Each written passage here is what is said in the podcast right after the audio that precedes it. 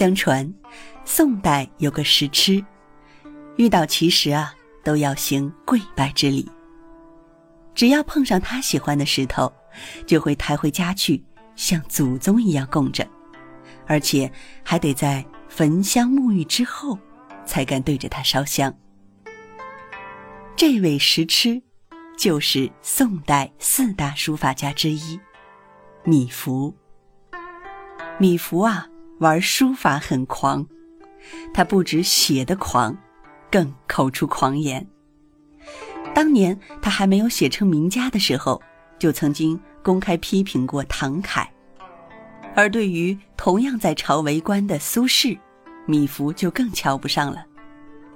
苏轼号称诗书画三绝，诗歌嘛，米芾不想跟他比。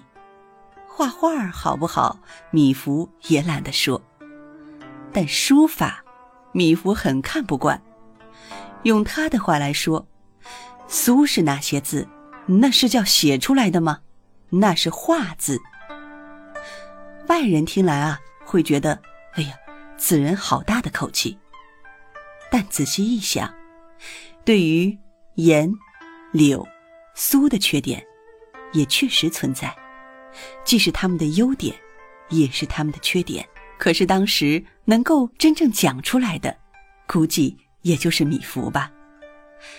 你要说米芾的字写得多好，敢这样批评公认好评的前人作品，他会告诉你：没有没有，我写的那更不算什么。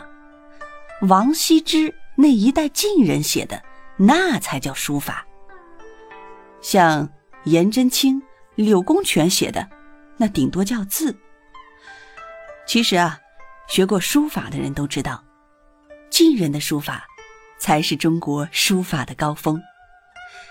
真正的书法家要先眼高，再手高。而米芾的狂，是因为书法在他心里是一件神圣的事儿。